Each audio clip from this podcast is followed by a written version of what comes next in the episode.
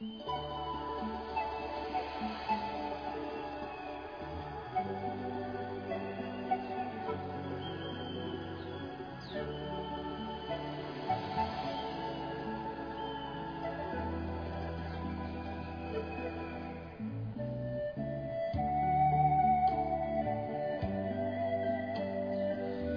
día. Feliz amanecer, que el Señor te bendiga. Desde aquí, desde la ermita Monte Tabor, en Quito, en el Ecuador, yo te saludo. Glorificando al Señor, el amanecer es, es precioso y el amar con Él es genial, ¿sabes?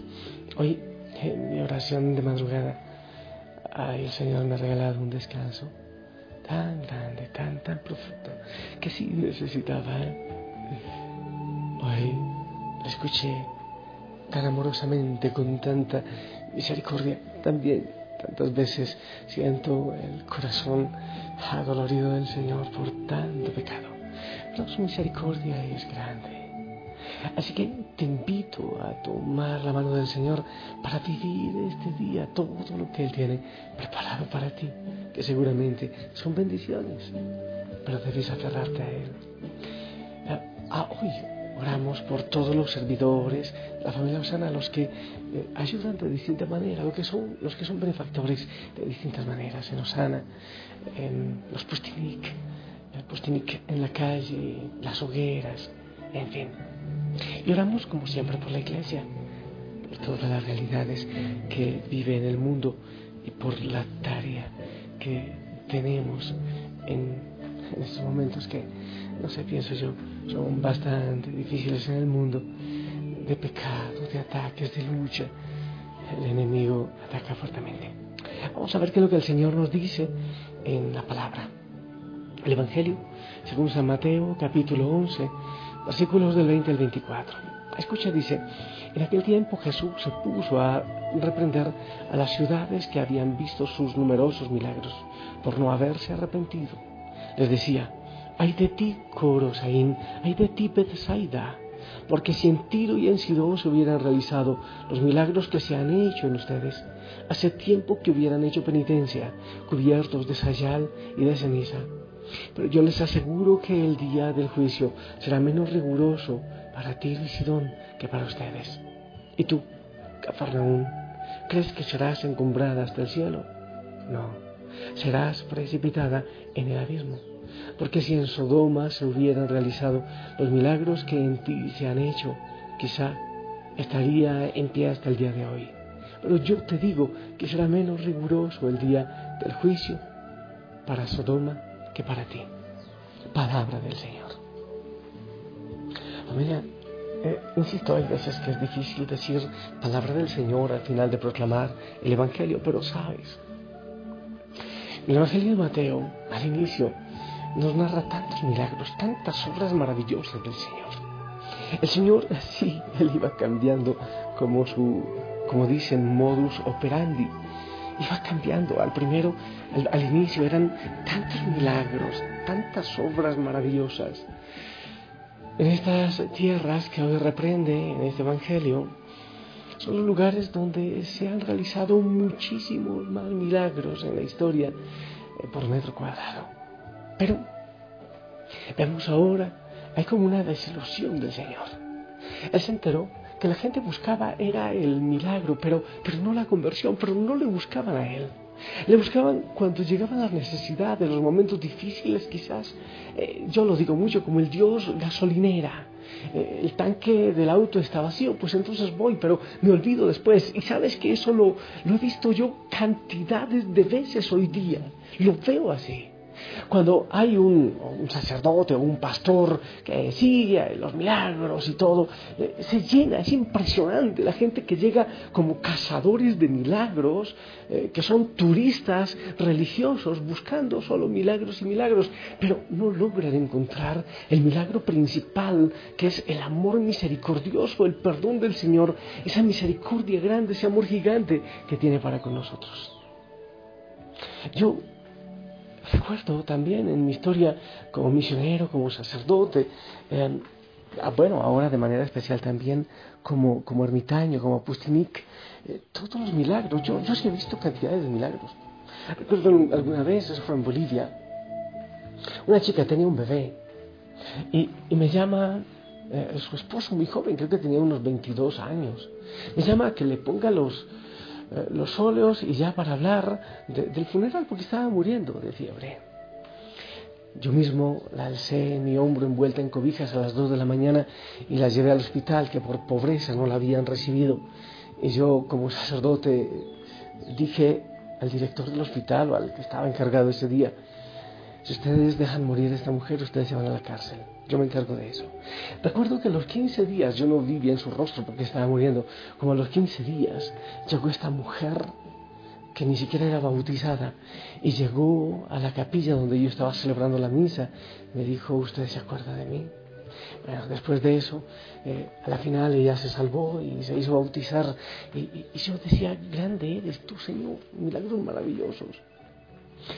Ayer, en la noche, llegó un hombre, no lo recordaba bien, solo por algunas heridas que recuerdo, vinieron porque ella estaba muriendo, los médicos le iban a desconectar, ya habían dicho la hora en que le desconectaban y, vinieron a hablar conmigo del funeral, de la misa. Pero bueno, oración y oración y oración con la gente, pues a la final, ayer, viene este hombre, después de algunos meses, me dice, Padre, aquí estoy, estoy vivo. ¿Qué puedo hacer? El Señor ha salvado. Entonces yo he visto tantos milagros, pero también en medio de tantos milagros, el milagro de la vida, el milagro de las flores, del canto, del amor, de la familia, tantos milagros que podemos ver, no necesariamente esos de levantar un muerto, pero el Señor aún esos seguramente, indudablemente los hace y puede hacerlos. Pero en medio de tantos milagros también se ve tanta indiferencia. Yo no sé si también nos cae demasiado bien esa palabra si, si no sé, otras, otras épocas, quizás, otras tierras, vivieran la misericordia, el amor que nosotros vivimos. Estos días en la palabra del Señor decía, entre más reciben, entre más bendiciones reciben, lo utilizan para adorar los ídolos, para, para los ídolos es que utilizan. Entonces, yo sí creo que nosotros debemos pedirle perdón al Señor por tanta idolatría eh, que rendimos a los ídolos del mundo y tan poquito amor, tan poquita adoración que nosotros rendimos para, para con el Señor. Entonces, por eso que yo invito tanto, tanto a que pidamos perdón, pero no solo pedir perdón, sino tener un propósito de transformar nuestra vida. Y quiero darme un paseíto también por la primera lectura. No la voy a proclamar toda, pero, es importante, me parece hermoso que, que veamos la primera lectura en este día. Dice al inicio, cuando Ahaz, hijo de Jotam, hijo de Osías, reinaba en Judá, Razón, rey de Siria, y Pekaj, hijo de Remalías y rey de Israel, fueron a Jerusalén para atacarla. Ya pues, ya ves, dos personas, dos reyes, dos grandes van a atacar a Jerusalén. Razón y pecaj. Pero no voy a leer más. El Señor llama a Isaías, al profeta, y lo manda donde Ahaz, que es el rey, a Jerusalén, y le dice, debes estar alerta, pero tranquilo. No les tengas miedo. Alerta, pero tranquilo. Y si unimos esto al Evangelio, en medio de tanto pecado, en medio de que como que el enemigo parece algunas veces que estuviese tomando posesión del mundo, entonces el Señor también dice, manténganse alertas, pero tranquilos y no tengan miedo.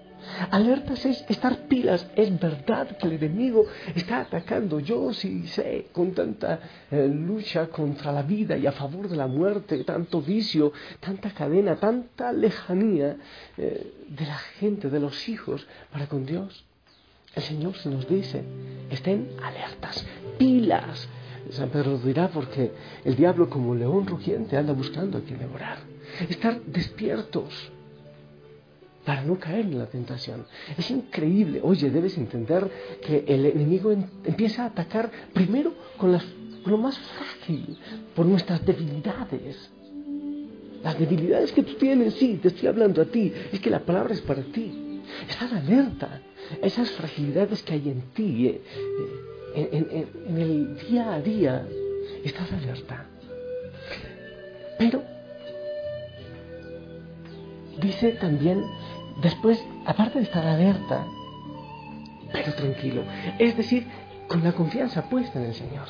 O sea, alerta para no caer en tentación, alerta para transformar nuestra vida, pero tranquilo y sin miedo, porque el miedo no es de Dios y el enemigo también ataca por medio del miedo. Entonces yo te invito a decirle, Señor, me he alejado de ti, quiero volver a ti. Sí, yo siento que el enemigo ataca, es verdad, pero yo confío en ti. Estoy tranquilo, tú eres mi descanso, tú eres mi fortaleza. Si yo estoy contigo y tú estás conmigo, nada temo. Estas tres expresiones debes guardarlas porque en el Evangelio el Señor muestra el enojo, el poder del enemigo que ha seducido los corazones de sus hijos.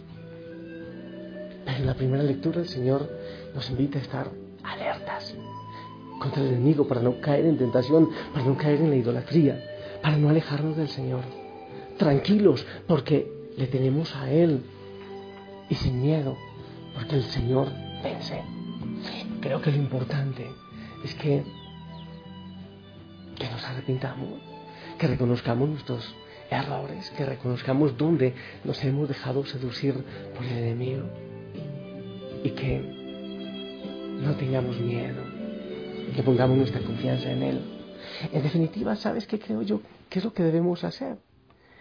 dejarnos enamorar por el Señor, pedirle perdón, dejarnos enamorar, dejarnos amar del Señor y pedirle misericordia. Y yo te invito a eso, incluso desde ahora. Este viernes, en casa, los que tienen buena salud, los que pueden hacer ayunos, no digo grandes cosas, así que, que nos enfermemos, pero sí hacer un ayuno en oración, no es una dieta por si acaso te explicaré poco a poco. Pidiendo por el mundo, por los países que están en conflicto, en guerra, por la iglesia que está siendo tan atacada, por ti también. Palabras que has hablado y a pesar de todo, aquí sigues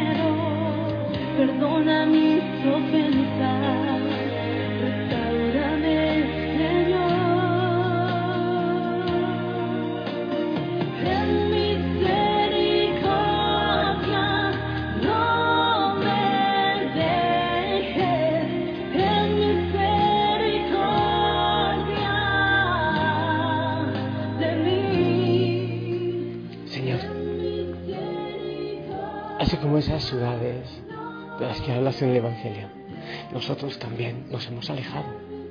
Hemos recibido mucho amor, mucha bonanza, mucha abundancia, pero en vez de usarlo para la misericordia, para el bien, para que la vida crezca, hemos hecho altares a otros ídolos y nos hemos alejado de ti. Ahora, Señor, como bien lo sabes, se pelea y estamos en una lucha. La vida contra la muerte, la luz contra la oscuridad. Y estamos en eso. Hay muchos políticos, Señor, líderes, disque, nos representan y están queriendo decretar la muerte y la oscuridad. Han ocurrido tantas cosas, Señor, porque nos hemos alejado de ti. Sí, porque nos hemos alejado, porque no te hemos tenido como nuestra meta, nuestro propósito, nuestro fin, nuestro camino, nuestra verdad y nuestra vida. Pero Señor, queremos seguir, queremos arrepentirnos, queremos estar atentos, como tú lo dices también hoy en tu palabra, atentos para descubrir por dónde nos está atacando el enemigo, atentos, alertas pero tranquilos, porque creemos en ti y en tu misericordia. Sabemos que un corazón arrepentido tú no lo desprecias, Señor. Así que tenemos y te presentamos en este momento un corazón arrepentido y no tenemos miedo. Vamos a seguir luchando, Señor, contigo de la mano. Queremos volver a ti y te pedimos que tengas misericordia de nosotros, de la familia Osana, de las familias, Señor. Parece que hemos terminado por creer que todo es bien, que todo da igual, que todo está permitido. Y hemos dejado que entre el mal y la muerte. Te pedimos, Señor, misericordia de las familias, de los hogares, de la iglesia, del mundo. Amado Señor, clamamos tu bendición y tu misericordia en este momento para todos los que nos unimos en oración. En el nombre del Padre, del Hijo, del Espíritu Santo. Amén. Familia linda, esperamos tu bendición.